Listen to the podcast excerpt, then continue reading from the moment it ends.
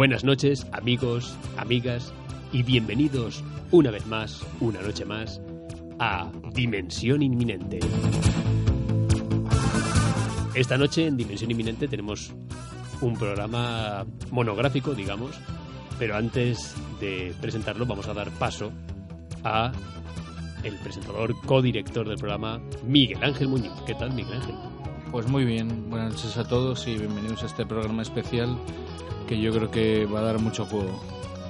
Bueno, eh, nuestra intención es adentrarnos en el mundo del cine, que creo que ya hemos tocado alguna vez, y hemos comenzado una serie de especiales en los que, bueno, pues este, este género va a ser el, el epicentro, el, el protagonista. Y en este caso queremos empezar con una saga, bueno, casi legendaria, ¿verdad? Sí, en- además, bueno, está muy de actualidad porque hace relativamente escasos días, pues se ha estrenado una nueva, una nueva entrega y no es otra que la saga de Halloween iniciada por John Carpenter en el año 1978. Nuestra intención, si es verdad, compañeros, compañeras, era haber hecho este, este programa especial, este monográfico sobre la saga de Halloween, este repaso, bueno, así sintético, haberlo hecho y haberlo subido, emitido en la semana, obviamente, de, Halloween. Pero bueno, pues por una serie de cuestiones no pudimos al final. Teníamos planeado el programa ya hacerlo. Pero bueno, pues más vale tarde que nunca. Y claro, Claro, la otra opción era dejarlo para el año que viene, pero pensamos que, bueno, para el año que viene haremos otra cosa. Así que, así que bueno, pues lo subimos ahora y va a ser uno de varios especiales, como hemos comentado antes, de varios especiales acerca de, bueno, pues de cine, de películas, etcétera. Pero sí es verdad, Miguel Ángel, que como siempre solemos tener una serie de, de libros eh, que nos acompañan, casi, casi lo, lo tenemos puesto como pues como atrezo, ¿verdad? Como nos gusta estar en, un ambiente concreto. De hecho, subiremos alguna foto a- al Instagram de la, de la grabación del programa y podréis ver un poco pues la situación de- del estudio en estos momentos. Solemos tener una, una luz así bastante tenue, bueno, pero que nos permita ver bastante. Así que las únicas, los- las únicas tres fuentes de luz que tenemos son nuestros dos ordenadores y una lámpara que ya es casi un elemento icónico de, de Dimensión Inminente, ¿verdad? Sí, ahora que es un ambiente así bastante, bastante misterioso y que en este caso nos acompaña muy bien para, para este tipo de, de películas que vamos a tratar a continuación. Es casi la lámpara de lava que ya hemos, a la cual ya hemos hecho referencia eh, en, varias, en varias ocasiones. Esta lámpara no sé qué haremos si algún día se estropea o, o la perdemos, Dios no lo quiera, pero es casi como una especie de, de epicentro, un centro de mando o un, como casi como un condensador de flujo. Sí, es un elemento ahí que, da, que nos da mucho juego y que crea así un ambiente muy propicio, yo creo. En este caso, además, ya digo que para el tema que vamos a tratar es idóneo. Y también, bueno, además de profundizar un poco en las diferentes eh, entregas que hay de esta saga, también luego, si te parece, eh, hacemos un repaso para aquellos oyentes que, que siempre tengan dudas, ¿no? Porque sí que es verdad que de vez en cuando me suelo encontrar con gente que, que me dice, bueno, pues que esto no tiene sentido, no lo entiendo, porque en la 4 y en la 5 pasa no sé qué y luego en la 8 no hablan de ello, es como si no pasara, tal. Bueno, pues después de repasar someramente cada entrega, pues si te parece hacemos un resumen de las diferentes cronologías y el diferente orden en el que en el que hay que en que se pueden ver estas películas para que todo tenga sentido, ¿no? Porque si las ves todas seguidas no tienen ni pies ni cabeza. Sí, porque el tema es bastante complejo y de hecho ayer mismo lo estuvimos comentando, ¿no? Esta serie de, sagas dentro de lo que es la misma, bueno, el mismo personaje, ¿no? Porque al fin y al cabo es casi todo, casi todo va sobre eh, este personaje de Michael Myers, ya conocido por prácticamente todo el mundo. Y lo que decía antes, tenemos aquí encima de nuestra mesa de este estudio, tenemos, eh, entre otras cosas, pues una serie de, de libros. En este caso tenemos para ser de hecho, tenemos dos libros encima de la mesa. Uno que está aquí eh, casi accidentalmente, que es un atlas de, de anatómico de animales y que no tiene mucho que ver. Bueno, a lo mejor en cierto, en cierto punto sí tiene que ver con la película, pero no, es el caso. Y tenemos un libro que es indispensable porque eh, narra parte de esta, de esta saga, de estos títulos. Y no es otro que el libro Rob Zombie, Las siniestras armonías de la sordidez de nuestro queridísimo Daniel Rodríguez Sánchez. Dani, que eh, obviamente, bueno, pues en, en este en esta síntesis, eh, sobre todo este análisis muy completo sobre todas las películas hasta el momento. Es un libro ya de finales de 2014, que es que vaya, madre mía cómo pasa el tiempo, ¿verdad? Eh, pues hizo un análisis eso de todas las películas que se habían que había hecho Rob Zombie, que había dirigido hasta la fecha y algunas otras eh, producciones y obviamente pues trataba hay dos capítulos uno sobre cada una de las de las películas de, de bueno de Halloween Sí, de, las, del hombre. de las dos entregas que dirigió, que bueno, realmente no, no están dentro de la saga de manera oficial, porque una es un remake y la otra es la continuación del remake, pero es como digamos un, un universo aparte, entre comillas, o una versión de Michael Myers aparte. Aunque lo que es el, como es en parte un remake, pues lógicamente el argumento, el nombre de los personajes, etc., pues se, se mantiene con respecto a, a la obra original, ¿no? Pero hay un montón de cosas que, que son interesantes. Pero yo digo que la, la idea original del creador de todo, que, que es John Carpenter, que realmente es casi lo único que se mantiene como nexo común en relación a la, a la banda sonora, ¿no? Porque como todas las películas de la saga, creo que sin excepción, eh, eh, bueno, quitando la 3 porque no pertenece al universo de Michael Myers, pero exceptuando esa, las demás, aunque no tienen ya mucho que ver con Carpenter, eh, la, la mayoría eh, tienen el tema de Halloween que compuso que compuso él sí de hecho a Y- veces de manera excesiva incluso porque- Claro. y entonces aparece acreditado. Entonces, bueno, de alguna manera es como un nombre, es el nombre más común, es el nombre que más se repite en toda la saga.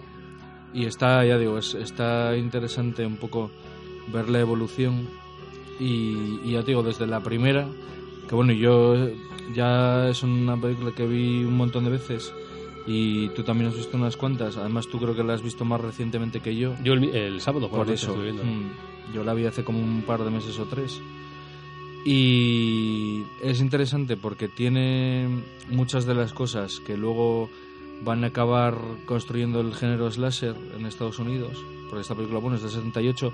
Había algún, algún pequeño indicio por esa época de, de películas similares, como, como Black Christmas, por ejemplo, también de los 70 o incluso una película anterior de Carpenter, la de Alguien me está espiando, bueno, no hay un asesino enmascarado, pero, pero es un argumento con muchas similitudes con respecto a Halloween. Bueno, si te parece, Miguel Ángel, vamos a dar comienzo, así que no vamos a soltar demasiada información ahora. Y para acabar con esta introducción, simplemente decir, por eso me refería antes al libro de Dani, a este libro Rob Zombie, Las siniestras armonías de la sordidez, que por cierto es de la editorial Tyrannosaurus, Tyrannosaurus Books. Eh, bueno, simplemente quería decir que hace es- escasos minutos eh, hemos estado hablando con, con Dani. Tenemos pendientes varios programas, no queremos adelantar demasiado porque va a haber buenas sorpresas. Tenemos, eh, esperemos que pueda ser el programa siguiente a este mismo, el, un especial eh, en todos los sentidos, tanto especial porque es monográfico sobre un tema, como eh, realmente especial para nosotros porque, bueno, ya veréis, ya, ya lo veréis, quizá a lo mejor hagamos algún adelanto, pero va a ser, bueno, un programa desde luego muy esperado y, sobre todo muy esperado por nosotros mismos incluso. A lo que vamos, hemos estado hablando con él y vamos a hacer eh, un especial, una especie de, mm, digamos casi casi de spin-off, ¿no? Una especie de, de programa paralelo a este, en el que eh, Dani nos desgranará, claro, él sabe muchísimo sobre este tema, obviamente, Dani nos desgranará mm, pormenorizadamente las dos películas de, Rob Zombie de Halloween. Así que en este programa vamos a dejar un poquito apartado ese, ese sector, esa, esa parte de Rob Zombie,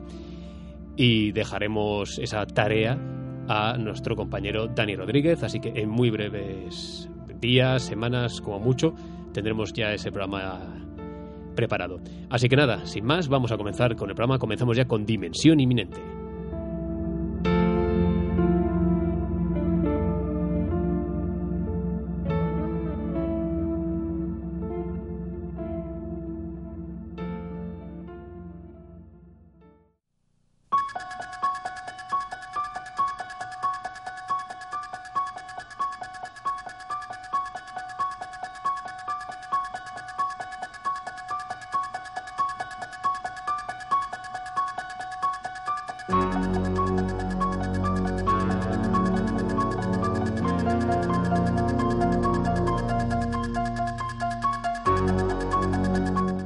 Volvemos, reanudamos, o mejor dicho, comenzamos ya de verdad el programa, este repaso a toda esta, esta saga, o casi más bien esta saga de sagas, ¿verdad, Miguel Ángel?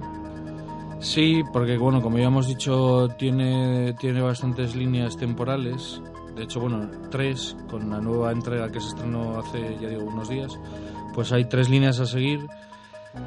Eh, y bueno, realmente el, está claro que el, ninguna, ninguna supera en principio a la película original de 78, que ya como he comentado antes, pues es una película que, que antecede un poco lo que luego es el slasher con Viernes 13 y todas sus secuelas, Halloween y todas sus secuelas. Eh, Prom Night, eh, El tren del terror, bueno, un montón de películas que surgieron en aquella época, en los 80, tanto en Estados Unidos como en otros sitios como Italia, por ejemplo. Entonces, de alguna manera, un, un, una, punta, una punta de lanza importante en, en, el género este slasher.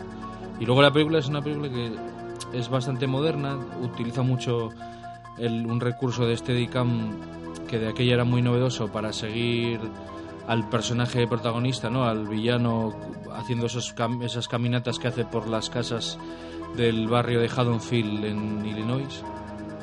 Y luego aparte, pues bueno, tiene esta historia así un poco, entre comillas, fantástica con, con la noche de Halloween de Samhain, ¿no? El Samhain, la, la, estas leyendas celtas. Eh, relacionadas con, con, espíritus y tal, que de alguna manera bueno, le confieren... El, el, el Samaín, vamos. El, el Samhain, sí, le, le confieren un, un toque así como, ya digo, más fantástico. Por cierto, una película que, según el dato que tenemos, aquí en España se, se estrenó el día 28 de octubre de ese año 78, ya hace casi exactamente 40 años. Y claro, he estado mirando ahora mismo y es que coincidió que fue sábado. Entonces imagino que fue una tarea de marketing que prefirieron sacarlo tres días antes de Halloween para que coincidiera de sábado. Claro, y llenar más gente, claro, sí, Y sí. no de martes, que probablemente Claro. pues habría, habría ido menos gente al cine. Claro. Y ya digo, el... A ver, la película también da un poco a conocer a gente como Jamie Lee Curtis, que a partir de entonces, pues bueno, tendría durante toda su carrera, bueno, que sigue en activo, vamos, durante toda su carrera ha tenido pues momentos puntuales que ha vuelto a la saga o al terror como género, pero pero bueno, es una figura bastante clave de, de esa época. Y luego, pues ya digo, la película tiene muchas novedades en cuanto a eso, a, a, la utilización de un terror que no es para nada gore y es muy atmosférico. También muy misterioso porque no se explica prácticamente nada, o sea, realmente sabes muy poco de Michael Myers y también se sabe muy poco del, del Dr. Loomis, ¿no? El personaje este que está obsesionado con él, con encontrarlo y curarlo, o por lo menos detenerlo. Y, y sí, ya digo interpretado por Donald, por Donald Pleasence. Pleasence, sí que murió bueno murió justo al terminar las 6 en el 95 yo creo que ni siquiera la debió de ver estrenada me da la sensación sí murió el 2 de febrero de mm. 1995 pues no la no la vio estrenada entonces no porque cuando dices después de la 5 la 5 murió de la 5 acabó la... el rodaje de la 5 y, y, murió vamos. sí lo estaba mirando justo ahora la 5 se estrenó a ver si tenemos el dato el 13 de octubre sí, del, del 80 y no no no no esa es la no digo la 6 a la 6 perdón perdón sí, la claro, claro. 6. Eh, la maldición de Michael Myers sí, dices, esa, ¿no? esa. la maldición de Michael Myers es decir la sexta entrega 1 de agosto claro. del 97 por lo menos aquí en España. Sí en España pero en Estados Unidos se estrenó antes. Se debe estrenar a finales del 95 principios del 96 pero ya digo él no la vio terminada. Entonces bueno se la dedicaron que bueno es un detalle está bien no que porque también fue un fue un poco un, un canto de cisne yo creo por su parte porque la carrera de Donald Pleasence ya en los 70 a finales de los 70 estaba bastante abajo pero bueno había sido un actor de, de estos que llaman de carácter muy importante en, en los 50 los 60 un señor que salió en la gran evasión claro o sea por eso digo que, bueno, le supuso una segunda juventud, entre comillas, y le dio la oportunidad un poco de que muchos espectadores jóvenes de aquella época, de los 70-80, le, le volvieran a conocer, ¿no? Como el personaje de Samuel Loomis, que además es una cosa interesante porque realmente el personaje eh, en las primeras secuelas, eh, sobre, eso, sobre todo la 4, la 5 y la 6, eh, tiene, tiene un viraje hacia la locura y que acaba siendo casi un personaje casi a veces igual de peligroso que Michael Myers en el sentido de que no tiene ningún problema en poner en peligro a gente inocente para capturar al asesino, ¿no? Entonces es curioso porque se va como cada vez volviendo más loco, pasa de ser al principio un tipo un poco siniestro a de repente ya estar como una como una chota, vamos. Y ya digo, yo creo que sigue siendo lógicamente aunque solo sea por la originalidad y por las maneras de la época, como está hecha, que está filmada muy elegante, ya digo, no hay casi nada de sangre, está muy bien porque te da la sensación que es muy explícito, o tienes el recuerdo de que es una película muy sangrienta y luego cuando la vuelves a ver te das cuenta de que no, de que no se ve prácticamente ni una gota de sangre. Sí, en la primera... Ni, vamos, ni casi no hay ni siquiera tampoco ni desnudos, que luego en las siguientes harían un poco más hincapié en ello. Los el único desnudo que aparece en la película, si no recuerdo mal, es la, la, parte previa de la película donde Michael Myers es un niño, asesina a su hermana y es un, momento nada más que ya se está peinando enfrente de un espejo y quizá algo en... Bueno, sí, las amigas de Laurie Strode, de, los Curtis, sí que... Esta pareja que van a la casa. Sí, creo que sí que hay algún... Pero bueno, quiero decirte, es una cosa que, que no está hecha tampoco con la intención de, de, utilizarlo en plan como carnaza, sino que bueno, está bastante está hecho con bastante sentido y ya digo, me parece que no, no tiene ningún, ninguna cosa reprochable. Y de hecho, yo creo que la muerte más violenta creo que es la del chico precisamente, este chico que está con bueno, es que la trama es un poco complicada de explicar, pero bueno, supongo que casi todo el mundo lo habrá visto. Hay una pareja, una chica y un chico que van a la casa. Vamos, vamos a ponernos en situación. Eh, todo sucede, el personaje interpretado por Jamie Lee Curtis está cuidando a un niño en una casa. En la casa de enfrente, una compañera suya, de una edad aproximada a la suya, eh, está cuidando de una niña. Lo que hace esta chica, esta segunda chica, es llevar a esta, a esta niña a la casa de enfrente, en la, en la que está Jamie Lee Curtis, y en ese momento, pues bueno, creo que ella es atacada por, por Michael Myers poco después, y habían quedado pues eh, otra pareja en ir a esa casa, aprovechar que los padres no estaban, bueno, en fin. Y este chico, este chico que, viene con, con, su pareja, que su muerte yo creo que es así un poco la más violenta, es este chico al que le, al que le clava un cuchillo, acaba, el chico acaba, digamos, eh, clavado en la pared. Sí. Pero tampoco es extremadamente explícita, o sea, es, eh, se ve más bien con sombras, porque está a oscuras, se ve casi el contraluz de, de la puerta que está en el fondo, que es de que está bueno, que es que no es opaca. Pero sí, no, no incide demasiado en, la, en una violencia sangrienta. Obviamente son asesinatos y bueno, pero no es como ediciones posteriores que... Sí, no es por ejemplo eso como Viernes 13, que, que es mucho más sangrienta y mucho más gore. Esto digamos que engaña porque te da la sensación de que es mucho más explícito de lo que en realidad es, ¿no? Y por supuesto, es una película que tiene tantísimo éxito, con un presupuesto muy pequeñito, que, de alguna manera pues genera que ya los distribuidores y los productores pues se froten las manos para hacer secuelas. Y realmente la idea de Carpenter no era continuar con Michael Myers, sino hacer como una película de Halloween al año, pero con historias independientes, cada una con una historia independiente ambientada en Halloween.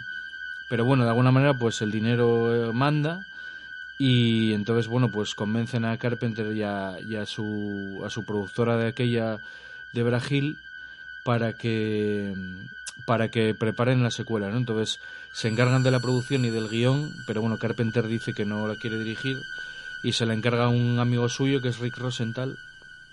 Y bueno, la segunda parte, Halloween 2, Sanguinario, llamada aquí Sanguinario, es una película más excesiva quizá, eh, porque ya convierten a Michael Myers en una especie de, de personaje inmortal sobrehumano, porque ya bueno, le pasa de todo, le prenden fuego, le acuchillan, le pegan un montón de tiros y, y no aquello no, no hay por dónde cogerlo, ¿no? ¿no? No hay quien pueda con él. Sí que es verdad que ya digo que es un poco exagerada en ese sentido, pero tiene muy buen ritmo y tiene una ambientación muy similar a la de a la de la original. También en parte porque lógicamente Carpenter está ahí para supervisarlo todo. Y es lo que está muy bien también es que es una continuación directa, es decir, la última escena de la noche de Halloween de Carpenter es la primera de Halloween 2. Y de hecho, bueno, cuando se antes de estrenarse, cuando estaban mirando los los montajes previos, al parecer a Carpenter no le convencieron algunas cosas y él mismo volvió a, a bueno, no sé si volvió a dirigir escenas o literalmente son escenas nuevas que él añadió. Pero el caso es que hay una parte que está dirigida por él. Entonces, bueno, es, es lógico que recuerde mucho a la primera por eso, ¿no? Porque al fin de cuentas está prácticamente la misma persona implicada. Yo no sé si tú la segunda la, la tienes más o menos fresca, pero Hace, bueno. bast- hace bastante que no la veo, ¿eh? la, la segunda. Recuerdo cosas, sí es verdad que recuerdo esa- eso de que el inicio es el final de la de la otra, lo cual le da bastante valor, sobre todo al ser una, bueno, pues una, una continuación, ¿verdad? Una, una secuela. Y bueno, ¿qué más? Eh, ¿Qué más decir? Ah, sí, bueno, aquí, aquí en España Halloween 2 eh, tuvo ese subtítulo ¿no? de sanguinario, pero el, el título original realmente era Halloween 2. a Sí, sí, sí, Esa es una manía cosa- de meter aquí cosas que no... Una cosa que le añadieron así porque les pareció a ellos, sí, sí. Ya, bueno, ya dirigida por, eh, por Rick Rosenthal, pero bueno, seguía siendo, obviamente, guionista y, y bueno, la historia era sigue siendo de Sí. Carpenter y, bueno, y Debra Hill, ¿no? No sé exactamente Sí. a, a qué nivel estaban No, bueno, ellos empezaron, autoría, vamos. ellos empezaron realmente a producir eh, películas juntos por esa época. Entonces realmente Debra Hill forma una parte muy importante de la carrera de Carpenter, desde los 70 hasta primeros 90, o mediados más bien. Pero realmente ya digo, en el caso de Halloween, eh, tanto la 1 como la 2, ya digo que están muy muy implicados hasta el punto de que ya digo que algunas escenas están rodadas por Carpenter, porque no le convencieron los resultados de lo que había hecho Rosenthal. Entonces ya digo, eh, más allá de estos puntos así un poco exagerados y tal, ¿no? Está muy bien porque está ambientada además en un hospital, en la, en la otra parte que queda de la noche de Halloween y el amanecer del día siguiente. Eh, todo en un hospital y es una película, ya digo, que tiene momentos muy espectaculares, como cuando sale ardiendo Michael Myers. Eh, luego el personaje de Laurie Strode y Emily Curtis, que vuelve otra vez aquí eh, a hacer su papel, sí que es verdad que sigue siendo un poco parecida al de la primera, es decir, una víctima totalmente indefensa que hace poco más que gritar y correr, aunque sí que será que al final, bueno, pues se arma un poco de valor y coge el arma que le da Loomis y tal, y bueno, dispara y eso, pero realmente es un personaje más, eh, más eh, que reacciona ante las circunstancias. No es un personaje que tome la iniciativa, ni mucho menos. Al menos hasta, hasta esta segunda película. Y luego aquí hay un impasse, porque bueno, Sanguinario es del año 81, ¿no? Si no me equivoco. Sí, sí. Después de Sanguinario hay un salto, eh, porque bueno, realmente funciona bien, pero la gente responsable, digamos que no acaba del todo convencida del resultado. Entonces optan por la idea inicial de Carpenter, que es hacer un Halloween 3 que ya no tenga nada que ver con Michael Myers, ¿no? Porque creen que ya está un poco agotado el personaje. Entonces hacen Halloween 3 el Día de la Bruja, protagonizada también por, por actores veteranos como Da- Dan O'Herlihy, por ejemplo, eh, que hacía de un villano, o, o la- el, el protagonista que era este Tom Atkins, me parece que Sí, era. Tom Atkins, sí, sí. Hacía de Daniel, Daniel Sí. Callis. Que es un poco un actor eh, del- de la nómina de Carpenter, vamos a decir, porque es uno de los protagonistas de La Niebla.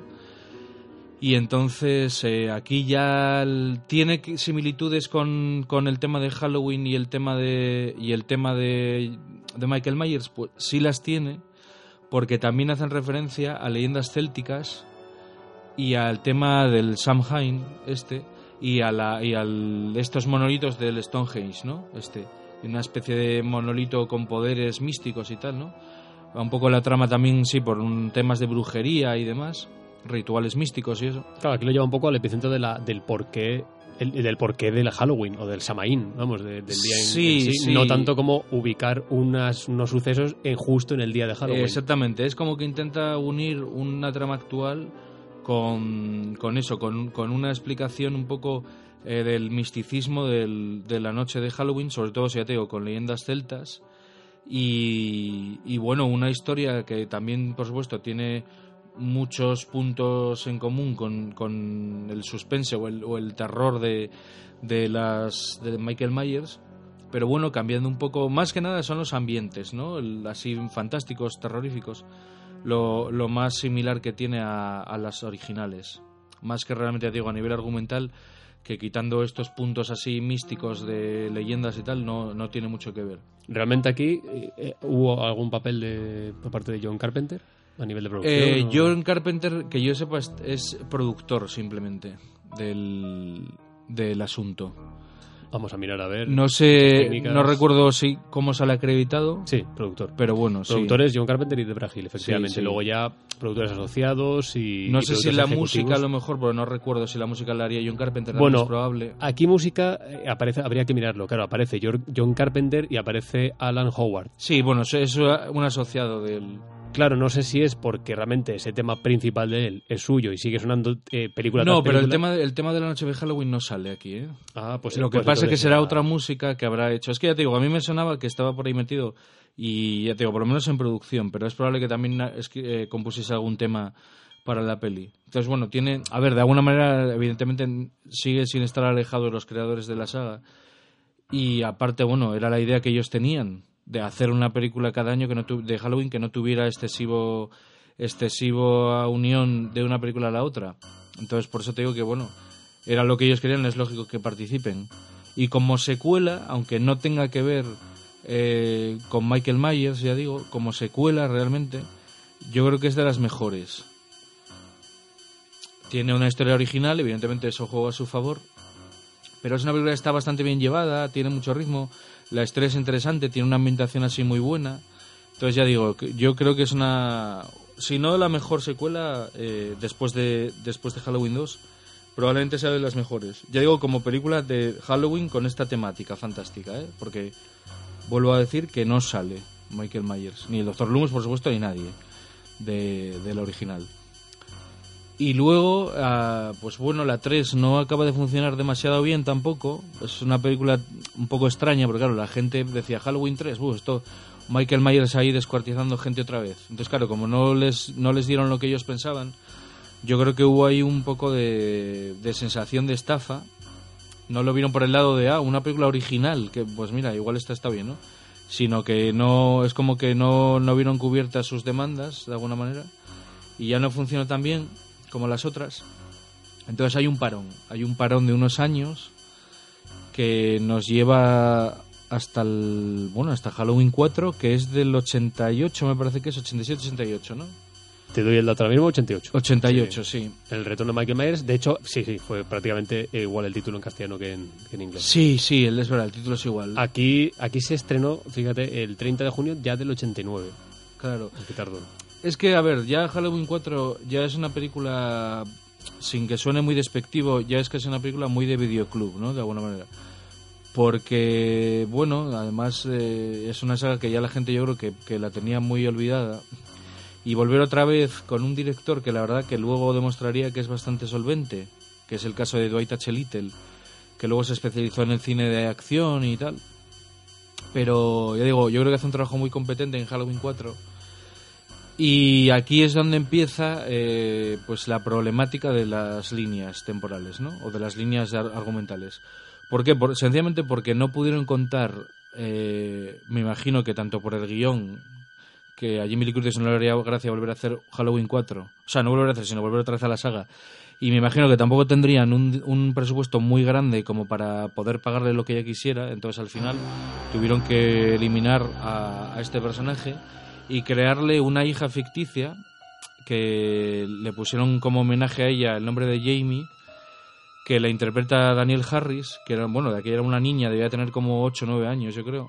Que por cierto, está en una de las de Rob Zombie. Están las dos. Sí, sí. En- Ah, no, pensaba que esas son No, de- sale, hace de amiga de la Laurie Strode nueva, del remake. Claro, no es el nuevo personaje, o sea, no es el mismo personaje. No, no es, porque, no es. de hecho, te digo el dato, en Halloween, bueno, en las dos, obviamente, Sí. eh, aquí aparece el dato de Halloween 2, pero de la de Rob Zombie, hace de un tal personaje que se llama Annie Brackett. Sí, es la hija del Y sheriff. aquí es Jamie Lloyd. Sí, es, es el mismo personaje que ella estaba en la de los 70, que era la hija del sheriff Brackett, que es una de las amigas de Laurie Strode, de Lee Curtis. Aquí en el remake, de nuevo, eh, de Rob Zombie, interpreta ese personaje, el de la amiga de Laurie Strode. En las dos películas, en Halloween 2, tiene más peso. Y es, bueno, es un detalle curioso por parte de Rob Zombie que la recuperase del, de la línea de Halloween original, ¿no? De la 4, la 5 y... Bueno, la 6 no sale, la 4 y la 5. Pero no sale la actriz, el personaje sí, sí sale. Pero bueno, ya digo, en, estamos, tenemos la incorporación de Daniel Harris como protagonista infantil de Halloween 4 y, y por supuesto vuelve otra vez el Dr. Loomis aquí ya con la cara quemada, ¿no? Después de que en la segunda parte pues eh, explotase el, lugar donde estaba, una parte del hospital explota y yo, claro, cuando la vi dije, bueno, ya se acabó el Doctor Loomis, pero no, no, le ponen ahí unas heridas de quemadura y una mano toda carbonizada y, tira que libras, ¿no? Entonces, bueno, en la 4 ya digo, mm, empieza esta trama con la hija, que lo que te vienen a dar a entender es que Michael Myers, pues bueno, tiene que cumplir esa misión de cargarse a todos sus descendientes o familiares y entonces, como es la hija de Lori Strode, que es su hermana, pues de alguna manera, el, su tío, entonces, eh, pues va a, intentar matarla también. Y aquí es donde empieza un punto de conexión importante. Tampoco vamos a estripar el, argumento de Halloween 4 porque es, absurdo. Pero bueno, por poner algún detalle curioso con respecto a la historia, está bien porque aquí añaden un elemento ya más fantástico todavía, que es que hay una conexión mental entre, entre Jamie, la hija de Laurie Strode, y su tío Michael Myers. De tal forma que, aparte de un contacto físico, hay un contacto mental que en la 4 solo se esboza, en la quinta ya es a lo bestia, pero el final de la 4 ya te lo deja caer porque de alguna manera te, dan a entender que Michael Myers supuestamente ha muerto, pero que ahora es su sobrina la que va a heredar eh, esa especie de locura de, asesinar Peña, ¿no? Y es una cosa curiosa porque la, la 4 termina así, como que ahora la niña es el nuevo Michael Myers, pero en la quinta eh, contradicen un poco esto. Porque la quinta, que es de un año después, ya Halloween 5, de un ya dirigida por un tío muy turbio, ya estamos hablando de una película todavía más de videoclub, Halloween 5 eh, un tal Dominique Otenguirard, creo que se llama, eh, que es un, es un tipo que no hizo mucha cosa. Si no me equivoco, dirigió la cuarta parte también de La Profecía, un telefilm del año 91. El, la Profecía del Renacer, creo que se llama. Eh, pero ya digo, es un, es un director así, con, de un perfil muy, muy, muy bajo.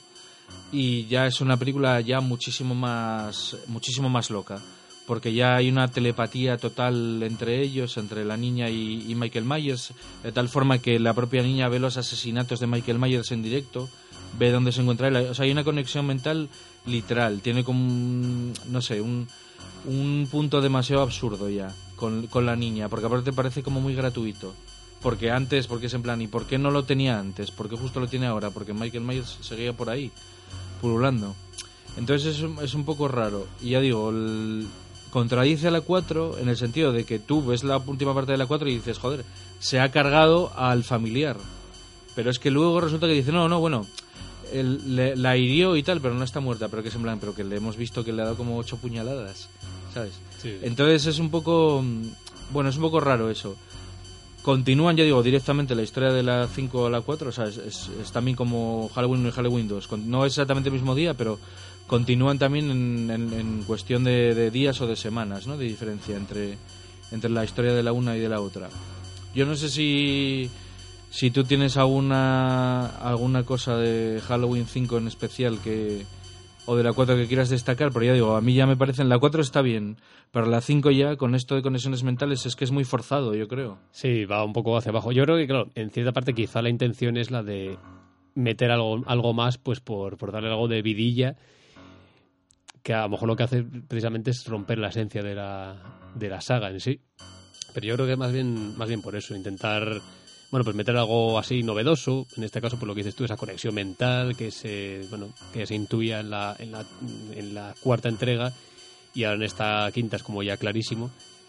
Pero bueno, de hecho, por cierto, eh, me acabo de acordar ahora, he encontrado así, a, bueno, lo podemos mirar al final si quieres, sí. que es un listado de las películas de toda la saga, todas las películas de Halloween, eh, de peor a mejor. Ah, una valoración. Ya, pero bueno, las valoraciones. A ver, podemos, después mirarlas así por. Bueno, hay algunas que están basadas en, votaciones de gente ¿eh? también. Claro, claro, pero bueno, que al final. bueno, tampoco te puedes fiar. Esta supongo que será pues por gente así especializada o, por quien sea. Pero, pero ya digo, pues sí, es realmente la 5. Mm, es una película que además ya es mucho más oscura. Curiosamente es la más es la más valorada. La más valorada en cuestión de, de dificultad. Es decir, aquí en España por lo menos es la más difícil de conseguir. Porque solo está editada en DVD en una edición de Manga Films eh, que es, no te voy a decir casi imposible encontrar, porque la habrá por ahí seguramente, pero está muy cotizada. Porque es tan, ya digo, está tan difícil hacerse con ella que ya es casi una película de culto. Y parece que de nuevo eh, pone un punto y final, porque bueno, en la 4 parecía que ponían un punto y final a Michael Myers, aunque, la, aunque su sobrina heredara el manto, digamos, pero en la quinta de, repente vuelve otra vez eh, y parece que de nuevo se lo cargaron, ¿no? Que es una cosa ya que, que ya se convierte en un, en un, en un tópico ya de cada película de Halloween, que es que parece que se lo han cargado ya de la, de la forma ya que es imposible volver pero siempre se las ingenian para que vuelva otra vez, ¿no?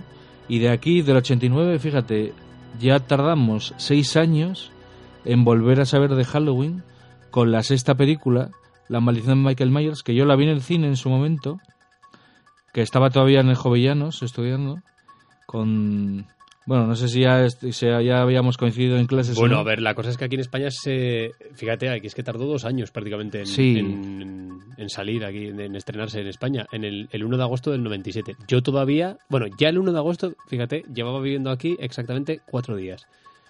Aquí en. no, cinco, cinco días. Yo vine aquí en julio. Eh, con lo cual todavía no nos conocíamos, porque nos conocimos en septiembre, octubre más o menos, a principio de las primeras clases, vamos. Y. O sea, que tú entonces la vista aquí en el. Yo la vi en el cine, la vi en los cines del, de lo que era el Prica. los cines centro. De los Fresnos. Aquí en Gijón. No, los cines centro no, perdón, los cines. ¿Cómo se llamaban? Aquí, los de. Bueno, los de los Fresnos no sé. ¿Como Boulevard era? No. No, es que no. A ver, aquí, aquí en. No me acuerdo. Aquí en Gijón. del Prica. La, la gente que no sea de aquí, pues lo explicamos.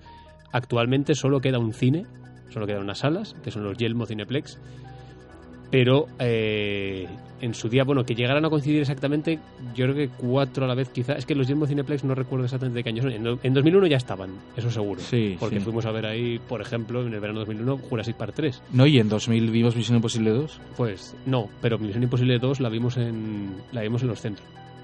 Ah, pero ya estaban, pero los Jumbo ya pues estaban, ¿eh? imagino, sí. Bueno, total, que se estrenó, ya digo, se estrenó en el cine. Sí, bueno, decía que, bueno, que aquí hubo bastantes salas de cine, y bueno, habrá pasado en muchísimas ciudades, de hecho hay ciudades que no tienen cines ya, y solamente queda una. Entonces, claro, estamos ahora debatiendo acerca de en qué cine verías tú ese, esa película, porque de aquella Fueron los del Prica, eso, eso lo sé fijo. Lo que pasa es que no me acuerdo cómo se llamaban los cines. o sea, eran los de los, los del centro comercial Los Fresnos, pero ya te digo, no me acuerdo ahora no me acuerdo, del nombre exactamente, porque se llamaron Cinenor en la última etapa también pero no me acuerdo cómo se llamaba. Bueno, ¿qué más da? No tiene importancia. El caso es que, ya digo, yo esta sí que me acuerdo de verla en el 97 en el cine y de aquella yo creo que solo había visto la original de Carpenter y no tenía tampoco mucho recuerdo de ella. O sea, me acordaba del argumento. tal. Y esta es esta película, cuando la vi no me gustó nada, ¿eh? No me gustó nada porque mm, me pareció como muy de como muy de videoclub, como como luego me pasó cuando vi la 5, que me parecían películas muy de saldo. Y sin embargo, luego creo que mejoró con el paso del tiempo. O sea, ya viéndola posterior mejora porque llevan por un camino que para algunos no es acertado, que es el de. Claro, ya en la 5 acabo de una manera absurda, que es que aparece una especie de, de tío del oeste vestido de negro con un sombrero y va a la cárcel donde tienen aprisionado a Michael Myers y lo libera, empieza ya a pegar tiros por ahí, a destrozar a todo el mundo. Un poco como la escena de Terminator cuando entra Schwarzenegger en la comisaría y se carga todo Dios, pues es un poco parecido. Entonces libera a Michael Myers y la película termina así, ¿no? Con Jamie entrando en la comisaría y viendo cómo, cómo se llevan a, a su tío. Y es un final abierto, lógicamente, para la sexta, que tardó seis años, como, como ya hemos dicho y aquí continúan eso, pero es como le van un giro un poco absurdo porque han pasado esos años.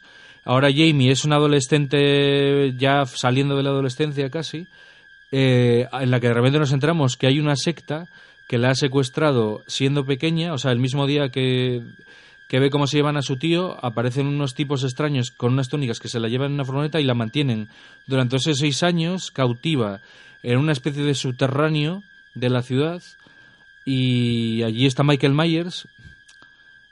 Y luego hay una pirueta de guion que descubres al final un poco desagradable, que es que eh, tienen un hijo.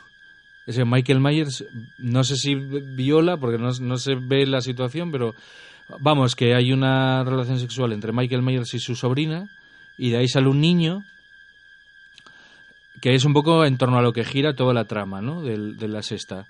De buscar al niño, porque la secta esta que tiene controlado a Michael Myers quiere, quiere apoderarse del niño para hacer no sé qué ritual y tal, que quieren, o sea, te hacen una historia como que lo relacionan también con este rollo del Sanheim que comentábamos antes, que es en plan que resulta que eran unos rituales que hacían la gente del pueblo y tal, los druidas de la época, ¿no? Eh, que eh, eran como adoradores de unas runas extrañas o no sé qué, que representaban unos demonios, unos seres así con poderes extraños, y entonces, bueno, pues una de esas cosas que hacían era que cierto, cierto, ciertos años un niño eh, pues le eran como le, daban como esos demonios le daban como como la capacidad bueno más que la capacidad digamos que era como que le imbuían de algo maligno y tenía que matar a toda su familia y una vez que mataba a todos eh, el niño volvía a la normalidad y eso hacía que las cosechas prosperasen y tal y que el resto del pueblo no le pasara nada y entonces iba saltando de generación en generación de diferentes niños en diferentes sitios, ¿no?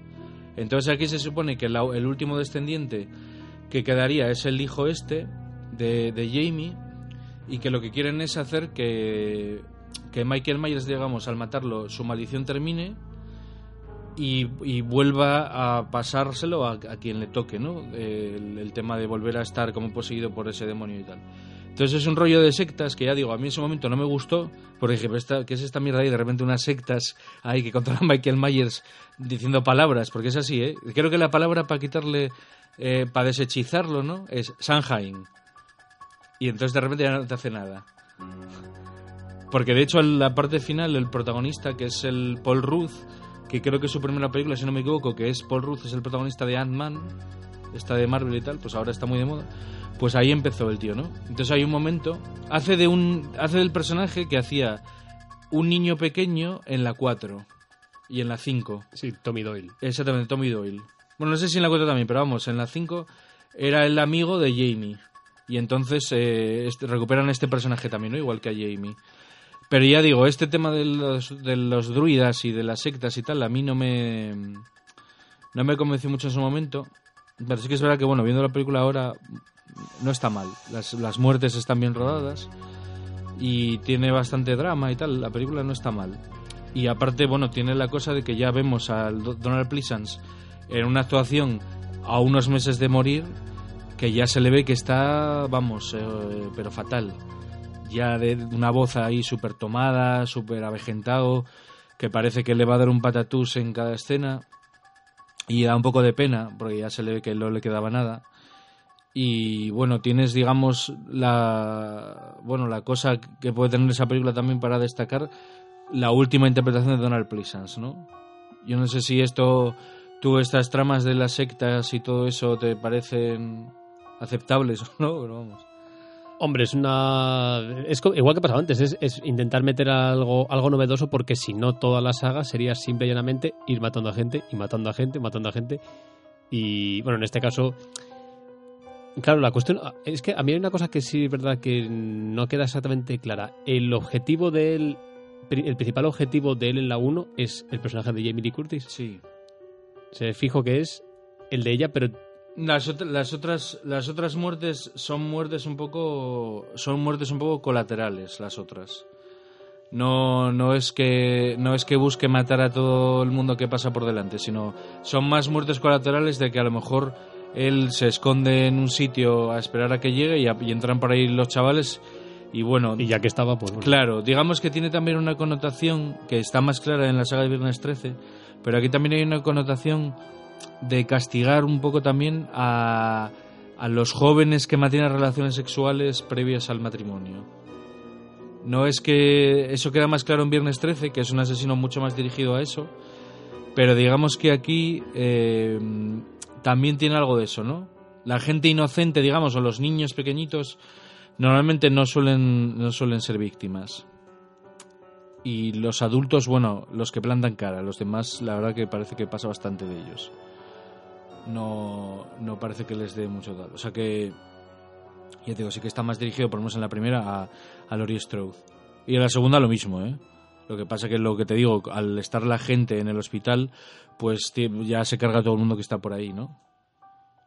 Pero realmente, bueno, si solo estuviera ella en, en una habitación, iría directamente y la mataría, es lo que yo entiendo. Lo que pasa que, ya te digo, de todas estas películas, cada vez van liando más la madeja y al final, pues, eh, yo te digo, en esta parte, por ejemplo, realmente, de nuevo, eh, Michael Myers aquí queda abierto. O sea, Michael Myers eh, se va, sale caminando por un pasillo en el último plano de la película. Luego hay un plano de una calabaza, pero bueno, de lo que es de historia a historia, el último plano es Michael Myers alejándose por un pasillo, con lo cual ya queda claro que está vivo. Y Loomis, en principio también, aunque el actor, lógicamente, mu- muere un tiempo después. Pero ya digo, esto sería, o sea, aquí habría que hacer un punto y aparte en la sexta, porque esta sería, digamos, la primera línea argumental que, que podría seguir, ¿no? Que sería Halloween 1, Halloween 2, Halloween 4, 5 y 6. La 3, como ya hemos dicho, como no es de Michael Myers, pues no la contamos, ¿no? Esa sería una primera línea de las películas que hemos hablado hasta ahora, hasta la sexta, exceptuando la tercera, eh, si las ves en orden, tienen un sentido. Evidentemente hay un giro, porque Emily Curtis en la cuarta ya está fuera, pero hacen referencia a ella, se ven fotografías, te cuentan que pues que murió y tal. Que eh, la hija es la continuación. en fin, claro. claro, exactamente, es un poco esa continuación. Ahora bien, ¿qué pasó? Pues que como Carpenter ya no tenía mucho que ver a partir de la tercera, él en las secuelas nunca estuvo muy de acuerdo. Entonces, eh, que pues la razón realmente, como siempre, es la pasta. Entonces, bueno, pues la productora, en este caso Miramax Dimension Films, pues dijo, oye, eh, ¿y si hacemos otra más de Halloween? Pero claro, ¿Por qué no? se encontraban con la tesitura de que no estaba ya Donald Pleasance porque había muerto y se encontraban con la tesitura también de que al morir Donald Pleasance eh, y no y en principio no poder contar con Jimmy Lee Curtis eh, no sabía muy bien cómo enfocarlo entonces bueno hubo una especie de pirueta digamos del destino eh, porque bueno pues Carpenter eh, estaba más o menos metido en, en, el, en el desarrollo de esta película, o por lo menos estaba un poco eh, como consultor de alguna manera, y entonces él habló con Jimmy Lee Curtis y digamos que bueno, la convenció para un poco para que volviera a darle una oportunidad al, al tema, ¿no? Entonces, pues, pues gracias a eso, la- los que los que se encargan, digamos, de, de llevar a de llevar a cabo esta esta película, que al final se conocerá como Halloween H20. eh, porque 20, 20 años después. justo se, exactamente justo se está en el 98 20 años después de la original Sí, el título completo lo, lo estamos hablando ayer. De hecho, lo hemos visto anoche. sí Anoche hemos vuelto a ver esta vez. película. Es Halloween H20, 20 años después. Tal cual, porque además en, eh, el título original es así también. Sí, y esta, pues ya digo, aquí está dirigida por Steve Miner, que es un tío muy ducho en el fantástico. Había dirigido varias partes de Viernes 13 y había hecho también How, eh, Howard el pato, no, perdón, eh, Warlock el brujo. Había hecho, por ejemplo, con Bell Gibson eternamente joven. Luego dirigiría posteriormente Mandíbulas sobre un cocodrilo gigantesco y tal. O sea, era un tío muy curtido en el fantástico y también en el terror, ¿no? Entonces, bueno, la película que hace Steve Miner, pues eh, consigue traer de vuelta a Jimmy Lee Curtis. Entonces, claro, en el momento que traes de vuelta a Jimmy Lee Curtis, la 4, la 5 y la 6 se anulan, lógicamente. Entonces ya no puede continuar. Yo creo que es más, más que quizá en el caso de H20, más que quizá porque renegasen de las otras, es porque al tener a Emily Curtis ya no pueden continuar la saga desde la sexta. No, no, claro, desde luego. Y aparte, hombre, me imagino que pondrán en la balanza, ¿qué hacemos? ¿Dejamos de tener a Emily Curtis y hacemos un argumento que continúe la 6? Pues no, porque Emily Curtis, como se demostró, fue algo que a los fans les gustó mucho y propició que tuviera Halloween H20 bastante más éxito que las otras secuelas. Entonces aquí ya te, te inventan una historia nueva, ahora ya no tiene una hija, tiene un hijo adolescente y el doctor Loomis ha muerto hace escaso tiempo, hace unos pocos años creo que había muerto. Aún así hacen una pequeña referencia al principio, hablando un poco con una especie de voz en off suya, hablando sobre Michael Myers y tal. Y, bueno, en este, en este caso pues es una, una continuación bastante más directa, y bastante más honesta. Es un slasher puro y duro, eh, personajes, algo muy de Carpenter también, personajes atrapados en un espacio cerrado y hay una amenaza externa que les intenta invadir y les intenta matar. Ya digo, un argumento 100% de Carpenter que está en muchísimas de sus películas. Y, y ya digo, yo para mí el resultado está muy bien porque es muy honesto. Es muy honesto y no engaña a nadie, no intenta meterte mm, el típico final de sí, pero no, no. Aquí el final es contundente, de hecho, como, como ahora comentaremos. Y en ese caso, aparte de su duración tan corta, me parece un acierto, la verdad. No sé qué valoración Sí, yo creo tú, que es pero- el único final que no da lugar a dudas ninguno, vamos, porque acaba completamente decapitado. Luego, claro, ya tenemos que hacer el salto a la siguiente, pero con cosas que, bueno, no tienen mucho sentido, pero claro, tenían que sacarse algo. Pero bueno, la de Halloween H20 te... Eh, Es ¿Te que está bien, ahora, que la, ahora que la volvimos a ver otra vez, hace escasas horas, porque fue anoche, después de cenar, antes de dormir. Sí, está bien, eh, tiene un, ritmo, además es, es bastante, se pasa bastante rápido la película, es, bueno, es bastante... ¿Cuánto, cuánto, a ver, cuánto... Son 85 minutos o por ahí. Hor- Hora y 26, aparece aquí, sí. Se pasa bastante rápido, es de esta como, como lo que te estaba diciendo sobre las últimas películas, especialmente la última de Halloween, que hablaremos de ella ahora. Esto en lo que de repente ya ves que, que se va a acabar la película. Pero bueno, en este caso hay como un, un golpe otra vez. Sí, hay un pequeño Claro. epílogo, sí. Efectivamente, parece que se ha acabado la película, pero no, porque ella, bueno, pues toma una decisión y, y bueno, sí, bueno, me parece que está bien, efectivamente, pues claro, aquí ya habría que contarla como, si, si tiene una continuación sería a partir de la segunda. O sea, tendría que contar, esta sería dentro de una segunda línea imaginaria, una segunda línea temporal, digamos, sería la tercera contando la primera y la segunda. Exactamente. Claro. Y la, todas las demás, pues obviamente sí se anulan. Aquí ella tiene un hijo, no una hija. ¿No? Que ese personaje se llama exactamente. John, ¿no? John eh. John, sí, es el personaje de John Hartnett. Y. Y bueno, porque luego ya veremos que hay. Bueno, no vamos a adelantarnos tampoco. Sí. Pero de momento ya hay una línea temporal en la que aparece una hija suya, esta otra línea temporal en la que ella tiene un hijo. Y bueno, antes de pasar a lo siguiente, tenemos que hacer ese, ese paso por Halloween Resurrection. Claro. Que es la última La de eh, 2002. de, la, de esta segunda línea temporal que, que hemos eh, relacionado con Halloween H20, ¿no? Halloween Resurrección que es de... ¿Cuándo es? 2002, has dicho, ¿no? 2002. sí. Sí. De, tre- eh, de hecho, aquí en España, 31 de octubre de 2002. Sí, esa, esa sí la, la vi con Dani en el cine, sí. Esa me acuerdo de verla. Y la verdad es que no nos gustó demasiado. Hombre, Es- hombre, sale mi, mi adorada Tyra Banks, Hmm. pero bueno, Tiene una cosa curiosa que es que el director es Rick Rosenthal otra vez, es el director de Halloween 2. Pero es una pena porque tiene una, una cosa muy buena que es el principio, que es la, la, única parte en la que sale Jamie Lee Curtis otra vez, que es que ella, digamos, que está en una especie de sanatorio porque lleva unos años que ella está como muy mal y entonces llega Michael Myers y se la carga y la asesina en los primeros 10-15 minutos de la película. más o menos como lo que pasa con Joseph, Sí. con Joseph Gordon-Levitt en la, Algo en la entrega. ¿no? Algo, algo parecido. Y a, par- y a partir de ahí, de repente, la película es eh, una especie de gran hermano de unos frikis que van a la casa de Michael Myers como a grabar un reality show y sale un, ti- un rapero haciéndole como cos- eh, batalla, o sea, como movimientos de kung fu a Michael Myers. Bueno, un despropósito ya que no hay por dónde cogerlo. Además con la estética, ya digo, de gran hermano, de multicámara y tal. Claro, de hecho, de hecho, bueno, ella es el, el mayor reclamo era Jamie Lee Curtis, de hecho. Si nos fijamos en el, en el- bueno, si analizamos el cartel realmente, donde pone Evil Finds It Way Home, realmente casi en el medio de la imagen está Tyra Banks. Claro. Sí, pero bueno, a ver. pero, Sea, pero, sea como sea, es un tongo, porque ya digo que Lee Curtis sale en los primeros 10 minutos. Ah, Lee Curtis está ahí. Hay, hay que ver, a ver, bueno, no ponen gran tampoco su nombre, por lo menos en este cartel, pero bueno, que está ahí, está ahí con los otros Hombre, claro, claro. cuatro personajes que has comentado. De hecho, me hace gracia porque el estilismo que lleva no tiene absolutamente nada que ver con el que lleva en la peli. En la peli el, el estilismo está más cerca del de la nueva.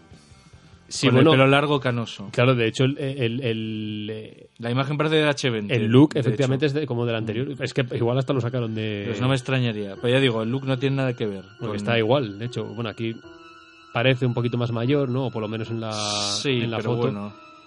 Pero sí, en H20 ella sale con el pelo con el pelo corto. Y aquí no se ve claramente, así clara, claramente. Yo diría, es que si analizamos, yo diría que esto es una, una fotografía de, De alguna H20. sesión de H20. Pues Porque es que si te fijas en los dos carteles, que los Sí. tengo los dos aquí a mano, uno estoy comprando uno con otro, y el pelo está prácticamente igual. Nada, además, además ya te digo que teniendo en cuenta el, el look tan diferente que lleva en Resurrección, no tendría sentido. Porque si hubieran hecho fotos de su personaje en Resurrección, lo lógico hubiera sido meterla. Claro, no, yo, yo es que estoy casi seguro de que, look, es, vamos. de que es una foto de la, de la misma. Es que esta, si te fijas hasta la ropa incluso, porque en la, en, en- bueno, por lo menos en la, en la que fue la sesión de fotos, de la que luego se sacó esa portada, por lo menos su, su toma, su, Sí. su foto, que ella es la el personaje principal, obviamente, y detrás sale el resto de personajes, incluido eh, su hijo. Ella lleva, bueno, eh, lleva pues una, una camiseta de tirantes que, que deja ver pues prácticamente todos los hombros, el cuello, la, la clavícula. Y aquí es igual prácticamente. Aquí ya está como en el filo del cuchillo justamente en la punta del cuchillo y es que de verdad te digo yo estoy casi vamos me, me parecería que es, que es que lleva el pelo exactamente igual. Sí, sí, sí, ya te digo que no, no me extrañaría que lo parece sí parece mira lo único es que eh, debe de estar invertida la imagen porque la dirección del pelo del flequillo en una, en una foto va hacia un lado y en otra hacia Ah, el otro. Y la, y la raya está en el otro lado. Vale, vale, pero es que es igual, vamos. Pues entonces igual ese fue el truco que utilizaron. si te fijas, mira, lo estamos viendo ahora mismo aquí. Sí, sí, sí. Esta es de H20, aquí está la raya y aquí está hacia, dere- hacia nuestra derecha. hacia sí. nuestra derecha y aquí es Y aquí raya está aquí hacia nuestra izquierda, sí, es verdad. es verdad. Sí, pues seguro que sea la misma toma. Y Sí, no, pues que no te extrañe. Pero ya te digo, de todas formas la película es, es bastante, bastante demencial, pero sobre todo por eso, porque ya es un enfoque de, de las nuevas tecnologías estas ahí, del, ya digo, de lo del reality show y todo eso, que creo que es que no, no le hace ningún favor a la- al personaje. Porque ya es, aparte es lo que digo, ya es estirar por estirar. Y es una pena porque, igual que le pasa a la, a la nueva, el, el enfoque, yo creo, del principio de Resurrección era el adecuado. Si Halloween Resurrección hubiera ocurrido en- durante toda la película en el sanatorio, donde está, donde está Jamie Lee Curtis, Claro, claro, claro. hubiera sido muchísimo mejor la película. Si hubiera, si se hubiera desarrollado justo en ese espacio ahí de los locos y tal. Algo similar a la segunda también que se había Mm, hecho. Algo similar a la segunda del hospital, sí, pero aquí ya metes a los personajes estos de los taraos que hay ahí en el hospital, en el centro este psiquiátrico, y hubiera dado mucho juego. Y es una pena porque, claro, solo dura 15 minutos, que son lo mejor de la película, y luego el resto, ya digo, el resto es una cosa de muy, muy chabacana. Y aquí se acabaría la segunda línea temporal. Como hemos dicho, que sería Halloween 1, Halloween 2, H20 y Resurrección. Esa sería la segunda línea temporal.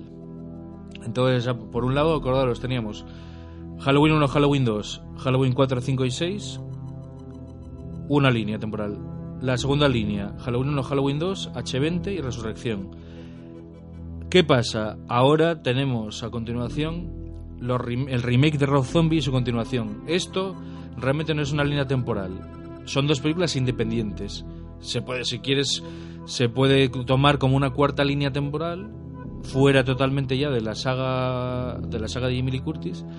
Pero bueno, eh, es una especie de, de- de remake, el de Rob Zombie, que incluye el origen de Michael Myers, un poco te cuenta cosas de la infancia, el primer, la primera parte de la película es la infancia de Michael Myers y cómo de alguna manera se va convirtiendo en lo que será posteriormente. Eh, y luego la segunda parte ya es un remake de la, de la primera, básicamente, con una estética medio camino entre Carpenter y, y Rob Zombie, ¿no? que es más extremo. Y la secuela ya es una película que, a pesar de que se llama Halloween 2, igual que la del 81, no tiene nada que ver.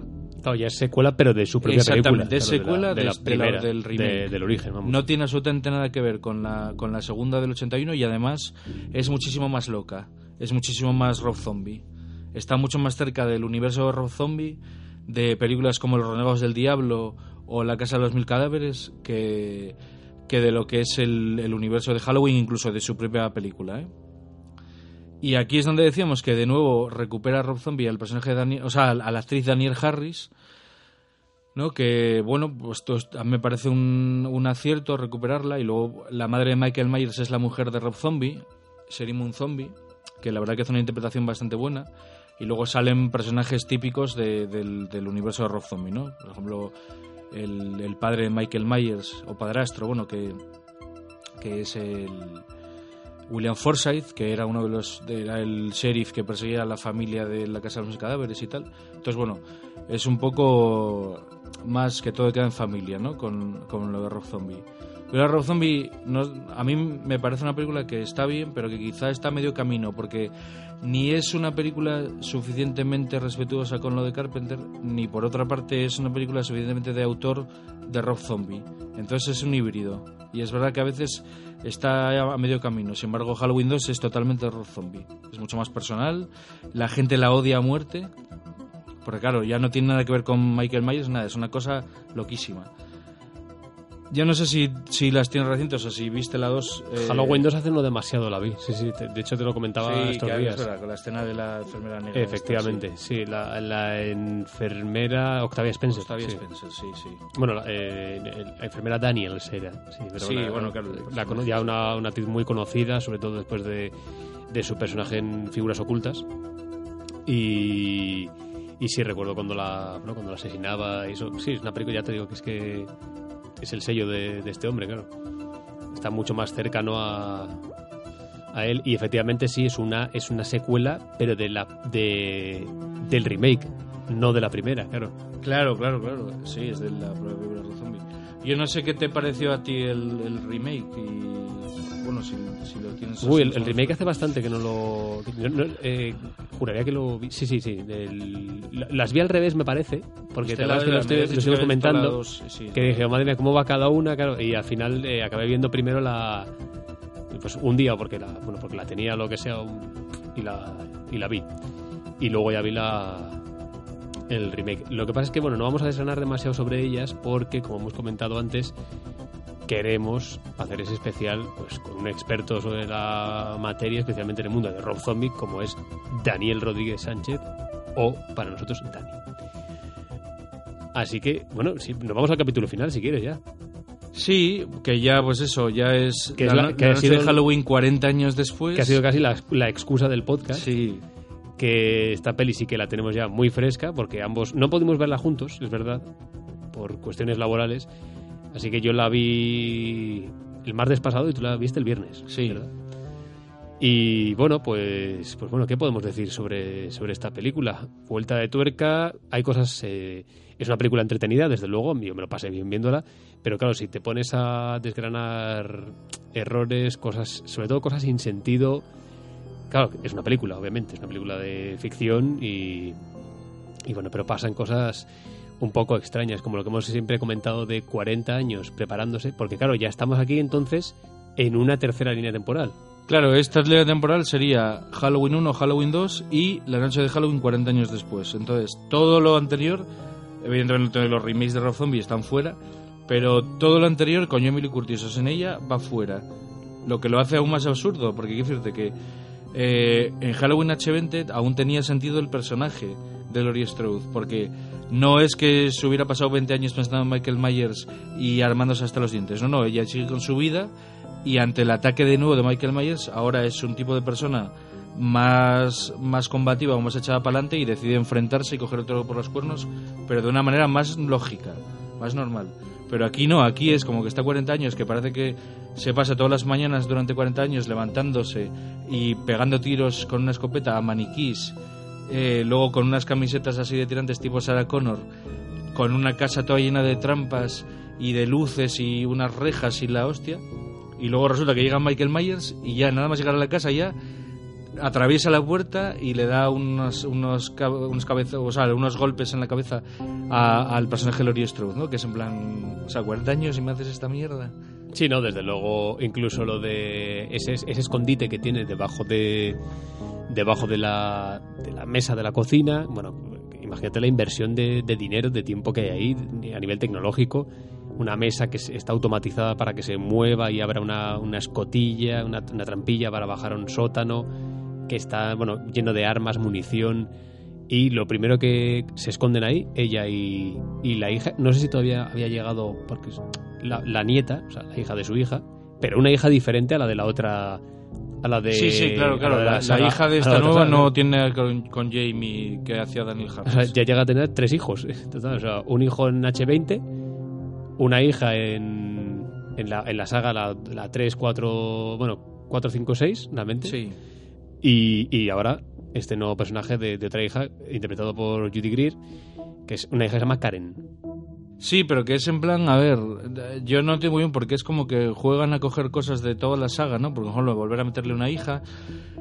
De eso lo sacan de esta 4, 5 y 6. Luego, por ejemplo, eh, el tema de la bebida lo sacan de Halloween H20, donde se ve que, que el- a, al- a la protagonista le gusta mucho darle al alpiste, ¿no? Y se bebe ahí unos copazos y tal varias veces de la película y lo, y lo retoman, es una cosa que cogen en la nueva, que también hacen ver que tiene un pasado alcohólico, pero que ya digo que es como muy gratuito, porque, porque luego tampoco juegan con eso para nada, ¿no? Y hay escenas bochornosas, como la escena de la cena en el restaurante, que está el- el- la hija con su marido Sí, sí. y, y su nieta, la nieta de Lee Curtis, y llega ella allí y se bebe como una copa de vino y empieza ahí a...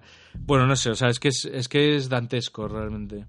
Y aparte son personajes lamentables, o sea, la mujer, o sea, la mujer, la hija de Laurie Strode y el marido son carne de que, de que los van a matar a la primera, ¿eh? Porque son como, como idiotas, no sé. Luego hay cosas, bueno, claro, eh, en todas las, o, en casi todas las películas eh, vemos cosas que son eh, casi de tipo paranormal dentro de la actitud de, de Michael Myers. Es decir, eh, que casi no, ya no solamente es un ser humano asesino que mata a muchísima gente, sino cosas ya de tipo de jugar casi con el espacio-tiempo, como extra- eh, inexplicables desapariciones. Por ejemplo, en esta última entrega, cuando ya enfila, digamos, hacia el, tramo final de la película, antes justo de esa, de esa secuencia, todas esas escenas de, bueno, en la casa de ella, que al final es una cosa que, que casi va abocada a ello. Haciendo un inciso aquí, claro, es, ella es una mujer que en su primera aparición ya se ve que, pues eso, lo que hemos comentado, un entrenamiento de 40 años para prepararse ante la posible vuelta de este, de este asesino. Bueno, todo este tipo de cosas. Y se prepara de tal manera que es que casi que está obligado, eh, obligado a la trama a volver otra vez a la casa. No sé si te fijaste, "Ah, hay que volver a casa. No, no, no. En vez de, por ejemplo, huir más lejos, eh, hacer cualquiera, no, vamos a encerrarnos en casa. Nos vamos a encerrar en esta casa, que él ya sabe que vivo aquí. o sea que. Es que ya te, nada de esconderse, no, no, vamos a mi casa. a partir de cierto momento es eso, es que parece que la película, a partir de cierto momento los personajes actúan de una forma absurda completamente, solamente para que para que acaben, como dices tú, en la, en la casa de Laurie Strode. Sí, sí, es que parece que está abo- abocado y, a ello. y aparte que, que hay cosas que no tienen sentido, como, vale, que los otros personajes, su familia sepa dónde es, vale, porque ya estuvieron antes. Pero ¿por qué Michael Myers sabe dónde está la casa de Laurie Strode? Porque se supone que está como en un bosque así como súper alejado, fuera de, de toda civilización. Y de repente llega dando un paseo. Luego la hija llega allí y ve un coche de policía destrozado y un tío muerto en la entrada de la casa.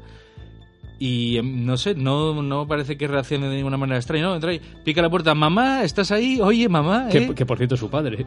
El, el hombre destrozado, si no recuerdo. Sí, mal. ah, pues me acordaba que era el padre. Sí, Sí, sí, sí, será, será. Sí, bueno, o sea, que decirte que son cosas que, que no tienen ni pies ni cabeza. De todas formas, a colación un poco de lo que tú decías antes, sobre que es un. ya lo ponen como un personaje sobrenatural y Sí, tal. las desapariciones Claro, extrañas. a ver, ya hay una cosa en la propia primera película donde ya dejan claro que no muere a pesar de haberle pegado seis tiros. Y caerse por una ventana. Claro, le, le- él es lo que dice al final, ¿no? Dice, ¿qué, ¿quién era? Era el... Bueno, en la traducción y en, doble- en la original El hombre del cosas saco. diferentes. Sí, Boogeyman, sí, ¿no? El hombre del saco, el, el- el mal, el demonio, ¿no? O The Shape. Entonces están como intentando dar a entender que de alguna manera no es Michael Myers, no es una persona como tal, sino es una encarnación de un mal abstracto que se materializa en una persona concreta, pero es una cosa mucho más abstracta. Y, en- y de las siguientes películas, bueno, se ve, porque ya te digo que en cada una intentan matarla de una manera más estrambótica que la anterior y no hay manera de acabar con él, ¿no? Es una especie de Terminator que va ahí a, a matar a quien se le venga por delante y no, no hay ningún tipo de, de coherencia en el sentido de, que sea más o menos realista, ¿no? La, lo que le pasa al personaje. Pero yo digo que es más por eso, porque yo entiendo que es una encarnación de, de un mal, ya digo, abstracto. No que no, yo no lo interpreta como no lo interpreto como sea un asesino. Para mí ya no es ese niño que se vuelve loco por, por la muerte, o sea, por el tema de los malos tratos o lo que sea. Es un mal abstracto encarnado en una, en una figura concreta. Entonces ya digo, ahí jugando con eso, pues claro, puede ser todo lo sobrenatural o todo lo fantástico que, que consideren los guionistas, ¿no? Y ya te digo, lo malo es eso, que realmente la nueva, pues es una pena que 40 años después de todas las secuelas parece que no hayan aprendido nada, ¿no? Porque hay un montón de cosas absurdas que se me la joder. No sé, mírate un poco las anteriores, mira los errores y los aciertos e intenta hacer algo con un poco de sentido, ¿no? No un personaje de repente como ese el doctor, ¿no? Que tienes horas como, soy doctor, métanse en su casa y, co- Sí, y cosas así, ¿no? Eso- ese- esa frase yo creo va a quedar si va a quedar ya para mm, dentro de la leyenda dentro, dentro de la saga porque de hecho por lo menos en mi sesión eh, despertó bastante bastante carcajadas en la sala sí bueno es es que sí es lo que dices tú es que son cosas que vale que es una película que va de lo que va y a lo mejor no hay por qué pedirle más pero mm, intentar hacer cosas más o menos creíbles dentro de pues bueno de, de que es una película de terror asesinatos pero sí hay cuestiones que, que no, que no son creíbles básicamente que son pues eso que parece que están hechas como que no ha habido que quieren llegar a un fin digamos yo creo que quieren llegar a un fin a una llevar por un lado la, la trama por unas localizaciones o por, por, por un por un camino digamos dentro del guion y no lo, no lo consiguen y lo que se hace es pues, de la manera más sencilla la pues esto va a ser así plas y para allá. Y no pues eh, entiendo que siempre hay alternativas y se puede hacer mejor. Y el ejemplo uno de los ejemplos más claros es pues ese. Hay, hay idioteces por ejemplo como lo del móvil que es lo que hace que la chica no tenga móvil, entonces, claro, esté, Ah, fiesta, incomunicada sí, dentro de esa noche en la que empiezan a, ocurrir- a apare- a aparecer mucha gente muerta, Sí, sí, asesinada, ya cunde, cunde el pánico, el caos, y esta chica simplemente pierde su móvil porque mm, su noviete, bueno, mm, su novio, la pareja, un chaval, estaban en la... eh, Estaban en un, en un baile, ¿no? En un baile, una fiesta así... Sí, sí, es como una especie de graduación, sí. tipo del instituto, una fiesta de Halloween o algo similar. Y de repente a este chico se le va completamente la cabeza, eh, pierde los papeles y en medio de una discusión con esta chica le coge el móvil y se lo tira al, o al poncho o algo similar. A una tarta, es a como una una tarta. Sí, es verdad, es verdad, a una, a una Algo tarta, sí, sí, sí. Y la chica simplemente se va, pero... o sea, no Sí, y deja el móvil ahí. Si se lo hubiera tirado a, una- a un tanque de ácido o algo así, Sí, sí, pero, en, vez de, coger el móvil, digo, bueno, dejo el móvil ahí y tal, y- Claro. y me voy. Sí, es que ya te digo, es, es una serie como de lo que te digo, a partir de la mitad de la película, la primera parte de la película no está mal, o sea, es una más, no tiene tampoco nada de especial, pero es una más de la saga que se ve entretenida. Pero luego, a partir de la mitad hacia el final, ya es como todo un despropósito tras el otro. Ya digo, los personajes empiezan a comportarse de manera estúpida solo para que al final acaben donde acaban. Y la resolución es todavía más estúpida, porque aparte, ya digo, casi, casi consiguen hacer lo que quieren hacer de chiripa, ¿no? Porque se mete, aparte es absurdo, porque es como plan, mm, vamos al refugio, ¿no? Que tiene una especie de refugio, con lo que decías tú, que se activaba con, con una especie de, de, de- de cocina o de mueble que tienen en el piso de la entrada y se mueve hacia un lado y hay unas escaleras, ¿no? Pero luego a los 10 minutos, cuando escuchan que él está allí, dicen, no, ahora vamos a salir. Que es en plan, pero... Y, sa- ¿por y qué? sale ella y va a oscuras por toda la casa buscando habitación por habitación y lo que hace es entrar en cada una de las habitaciones y cuando ya ve que está vacía, más o menos, coge y la cierra. Que auto, con unas a nivel automático no será más fácil cerrar todas y entonces encerrarlo en, la, en, una, de, en una de ellas y luego hacer ese proceso ya con policía y se Claro. falta la, la, vamos, eh, el, el ejército, lo que haga falta. Pero bueno, no se deja claro, por supuesto, que ha muerto, porque no se ve, eh, o sea, ya es casi imposible, ya es una cosa, pero de alguna manera todos sabemos que no ha muerto. Eso se ve. No, en la única, de hecho, vamos, yo diría que la única película en la que se ve realmente que muere, lo que pasa es que luego pasa lo que pasa en la siguiente, En es en, H, sí. en H20. Sí. En H20 ella, vamos, bueno, y hasta que muere, tela, porque primero, la primera supuesta muerte, cuando ya viene la policía y lo mete en la bolsa, ya está en, el- en la ambulancia ya directo, vamos a casi al horno crematorio, Sí. eh, ella, ella, mm, ¿cómo lo había golpeado? Me dices en H20. En H20, es que lo, No, lo que, lo que pasa es, acuérdate, que le, le clava un montón de veces el cuchillo Sí, en el sí, pecho, sí. cae al piso de abajo con el cuchillo clavado y luego ya se la quita, ya llega la policía. Vale. Pero, Y se lo lleva. Y ahí es cuando, efectivamente, esa es como la primera muerte. No Sí. está muerto porque ella dice, buf, esto ya me lo sé yo. Claro. Coge el camión, bueno, apunta incluso con una pistola a la gente que está ahí, a los policías, se lleva el camión a, a- a todo trapo. Lo que hace, ya ve que el, este hombre, Michael Myers, empieza a despertarse dentro de su bolsa y bueno, consigue salir, ella frena, sale despedido por la, por la luna del coche, eh, bueno, reventado contra el suelo, se vuelve a levantar otra vez, ella vuelve otra vez a, a atropellarlo de una manera extremadamente violenta, sale despedido, ella sale con bueno, dando mil vueltas de campana, que no sé cómo no se mata ella también, Sí. ella al final acaba como en unos arbustos ahí. Él acaba, a- él acaba eh, en, una, en una rama, en un tronco de un árbol, pero llega la, furgoneta dando vueltas y lo empotra. Y todavía empotrado sigue vivo. El tío, hay un momento ahí que no te lo crees en, la- en- el que él ex- extiende la mano hacia ella. Estamos hablando de H20. Eh, extiende la mano y dices, madre mía, que todavía... Que por cierto yo creo que hay un pequeño quizá ese recurso luego más o menos se medio utilizó en la última, con la hija. Lo que hace la hija, si no recuerdas mal. Ah, bueno, sí, sí. parece que no, parece pero luego que, que es como que está que- como que está bloqueada y luego es una trampa Sí. para que parezca el otro y se lo Pero, pero aquí, por ejemplo, yo no lo veo. Ese, porque ella es como para engañar. Ella lo hace como para engañar, pero en el caso de Jamie Lee Curtis, aquí no parece que fuera que quisiera engañarlo por la, por la actitud facial que tiene no, ella, yo creo que es como que, Que duda un como poco que ahí. le entra la duda de si perdonar a su hermano. Qué bueno. Pero, pero bueno, creo- también puede ser, a ver, pero en parte también puede ser un juego, una vuelta de tuerca, en plan un juego que ella quiere hacer con él, también, ¿no? Como la nueva, en plan, eh, voy a hacerte creer que te, que te voy a ayudar y de repente saco el hacha y te corto la cabeza, ¿no? Sí, pero bueno, que, pero no se ve. Puedes interpretarlo así, pero bueno, lo que se ve es más como un gesto como de que ella duda de lo que hace. Lo que pasa es que luego entra en... vuelve a la realidad y ya coge y tira de hacha, claro. Al espectador no le queda claro, desde luego. Claro, si, sí, sí, sí. Si, si es así o no, no, no da. No da sí, pie bueno, a- es otra posibilidad. Pero bueno, sí. que es un detalle. Y bueno, a lo que iba, que al final lo decapita. Coge el hacha y lo decapita, la cabeza sale volando. No se le quita nunca la, la, la careta, digamos, la máscara. Pero bueno, que es en la, en la peli en la que sí que dice, bueno, el que estuviera dentro de, de esa careta está muerto. Ahí no escape. Claro, pero por creemos, eso, creemos que, que está muerto.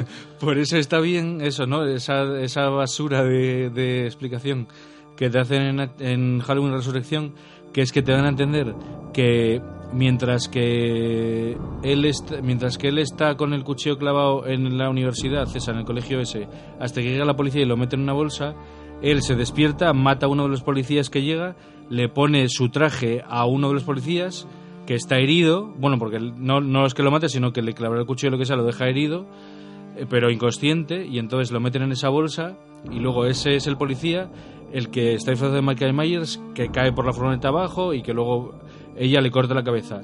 Pero claro, eso no tiene ningún sentido por lo que comentábamos ayer de la actitud, porque la actitud de Michael Myers hasta en todo momento, hasta que le corta la cabeza es de Michael Myers. O bien la está mirando pidiéndole el perdón con los ojos o bien actúa yendo a atacarla. Con lo cual es Michael Myers, ¿no? Pero si fuera otra persona cualquiera, una víctima inocente, policía o no, haría otras cosas. Intentaría pedir ayuda, se movería más, gesticularía más, tal, no. Por eso es absurdo completamente y es realmente lo que desacredita Diría, Resurrección. Oye, que no soy Michael Myers. Claro, pero es lo que desacredita porque es que es que es imposible. Es que es que no a mí no se me ocurre ninguna explicación en la que tú pudieras justificar que después de cortar la cabeza volviera. No, es que no hay ninguna. No, desde eso es, es, que es tan absurdo, o sea, que, que fue un sueño. claro, Porque- pero es tan absurdo hacer eso que realmente es parte, yo creo, de lo que hace que la película, en el fondo, a pesar de ese principio que te comentaba de la muerte de Emily Curtis, que está bien, pero ya la premisa es que es, es que es absurda. Entonces, ya aparte de una premisa que tiene menos sentido que todo lo que, de- que hizo Michael Myers hasta, hasta ese momento. Porque lo otro, vale, pues decir tú, "Va, no me lo creo, joder, siempre se salva, le prenden fuego, le tiran por un acantilado le, y sobrevive. Pero fíjate, hasta en eso mm, me lo puedo creer, hasta cierto punto, porque es una entidad malvada. Pero ya que le cortes la cabeza, me parece como el colmo ya. Y de hecho creo que es lo que tiene Halloween H20, que es en plan, mira, vamos a acabar de una vez con esto. Le cortas la cabeza y ya te va por saco. Y se acabó. Sí, sí. Michael Myers. Pero cuatro años después. Por eso te digo. Bueno, si quieres, para que esto no se alargue Sí, demasiado, hemos sí. hecho una síntesis sí, bastante, bueno, más o menos en el tiempo que tenemos esperado. Eh, vamos a ver, vamos a ver esta lista, pues bueno, simplemente por, por curiosidad, ¿no? Aunque es verdad que nuestros oyentes pues pueden hacer la suya si quieren. Ya saben, nos pueden mandar eh, en nuestros perfiles tanto de Facebook como de en el propio iVoox, me imagino, y- o en donde quieran, en, Instagram, donde quieran, nos pueden pues bueno hacer los comentarios que, crean pertinentes. Vamos a ver estas películas, un listado de por cierto IMDb, Internet Movie Database. Vamos a ver de la peor a la mejor. Bueno, la primera, o sea, la peor que aparece aquí citada, entiendo que no lo estoy diciendo al revés, ¿no? Eh, sería Halloween, eh, que es la versión la de David Gordon Green y Danny McBride. Esa es la última que, curiosamente, por poner un dato, el, tanto David Gordon como Danny McBride son cómicos. Danny McBride es guionista de películas habituales de comedia, como Tropic Thunder o Juega hasta el fin o Superfumados y todo este tipo de películas, y David Gordon Green es el director de algunas de ellas, como aparte de Superfumados, también la, el- esta especie de, versión cinematográfica de Los Gigantes de la Playa con The Rock, que también es de coña y tal. No, me, me- me he colado aquí un poco, perdón. Mea culpa. Es- va por- el, el- la- la- el listado que estamos viendo, al que estamos haciendo referencia, es, eh, es en base a fotos, ¿no? Entonces vamos pasando de la, de la última a la primera. Ah, Pero claro, la primera es introductoria y habla sobre Halloween, sobre la noche de Vale, Halloween. vale, y de- por eso sobre la de- menciona- la de hace, bueno, de este mismo Sí, mes pasado. sí. Así que ahora sí, vamos a comenzar con este ranking de las, eh, bueno, de las 10 películas. Eh, es básicamente es el ranking de, mm, de IMDb por las Sí. bueno básicamente pues por las por las notas que ha ido poniendo pues los usuarios La peor es Resurrección. la peor Halloween Resurrection Halloween Resurrection de 2002 Eh, luego tendríamos Halloween 5 Sí, de momento estoy de acuerdo. del 89 a ver qué va después octava Halloween No, no estoy de acuerdo. eh, The Curse of sí, la sexta. la- esta es la, la maldición de Michael sexta, Myers ¿no? sí. sí, sí. No estoy de acuerdo porque ya te digo, para mí es peor la nueva. La de 40 años después es peor que la sexta. Bueno, esto sería. Esta, eh, eh, estaremos en la tercera por detrás, ¿no? Estamos en la. Sí. Hacia atrás la octava. La del 95. Nos vamos a la siguiente. Sería Halloween 2, la Dos de, de Rob 2009, Zombie. la, de, la segunda de Rob Zombie. Sí. Luego iríamos a No, la no. 4, del retorno de Michael Myers. Que por cierto, esa foto no sale. Eso es una foto de una escena eliminada o algo así, porque esa imagen que estamos viendo que es como de Michael Myers reflejado un montón de veces en un espejo, no sale en la película, en la 4. Pues una pena, porque está bastante bien. Eh, bueno, pues esa, esa sería Halloween Sí. 4. Nos vamos a ya la. La de Rob Zombie, la primera. Efectivamente, Halloween. eh, Halloween, el origen, la que se llamaba aquí, ¿no? El sí, origen. Halloween el origen, sí. Eh, sería la siguiente. Después ya tendríamos. espera un momento que aquí. Vale. Luego ya tendremos Halloween 3, Sí. eh, Season of the Witch. Eh, claro, esta es la que no tiene que ver realmente Claro, con, la, con la saga. claro. sí. La que no tiene que ver con O Michael sea, esta sería eh, la, La la cuarta. cuarta. La cuarta mejor. Sí, estamos hacia la atrás. cuarta mejor. Eh, Es, Sí, sí, sí, sí. El, el- el número que aparece Sí, aquí. la cuarta mejor es Halloween 3. Bueno, sí, puede ser. Vale, y luego ya pues tenemos bastante claro lo que lo que va a Claro. pasar. Y entonces ya tenemos Halloween 2 Halloween 2 Es la tercera mejor. la mejor. H20, Eh, la, la segunda, segunda mejor. y la mejor, pues y la claro. mejor. tal. Mira, pues eso es curioso. Yo no me esperaba que pusieran por delante de Halloween H20 a, a Sanguinario.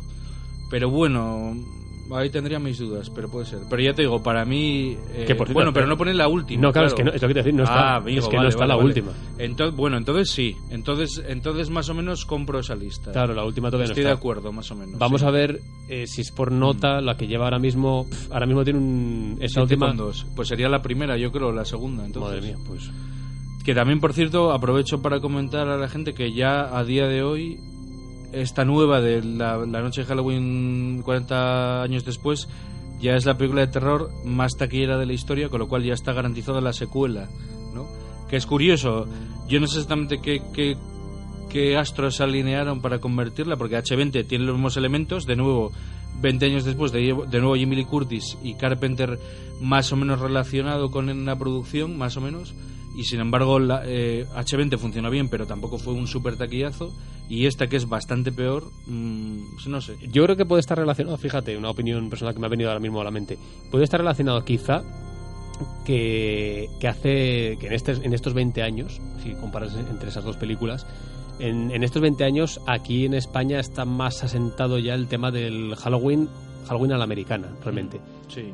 Y, la celebración, es decir, ya pues eh, tú, ya es bastante habitual ver pues muchos bares que antes, antes yo no recuerdo prácticamente para nada en, nuestra época de chavales. Así no, de, es verdad, no, no sé. Y ahora es verdad que pues eh, se hacen muchas fiestas de Halloween, se, hay bares, negocios que pues eh, atrezan, digamos, decoran su, sus locales y se hacen cosas específicas. Y, y, probablemente, claro, es que es una película que se, pues como casi todas ellas, ¿no? Como una gran mayoría de ellas, se estrenaron en fechas muy muy próximas a, a, Halloween y quizá pues es algo que apetece ir a ver una película de este tipo a, a los cines y, y, como ahora pues bueno pues también el público supongo no que es un público también ahora el adolescente este que va a ver estas películas también consume este tipo de cosas así claro, mucho en masa quizás han aunado ahí claro pueden haberse aunado público adolescente con público que proviene de la de, de, es que es una saga muy larga sí, en la que te has sí, podido enganchar durante claro. mucho tiempo, claro. Pero me da la sensación que, el, que la película está hecha sobre todo para la nueva generación, para el público adolescente de ahora. No creo que esté hecha para la gente que, que sea fan del cine de terror más antiguo, tío. Porque mmm, no está, ya te digo, no está a la altura ni de, ni de Halloween 6 para mí. Bueno, pues... Pero bueno. A la, el, a la, la, valoración sí, creo que está acertada. Sí. sí. A, la, a, la, luz de nuestra hipnótica lámpara de lava, ya este, este tótem casi de dimensión inminente, vamos a dar paso ya a la valoración final y a la despedida del programa.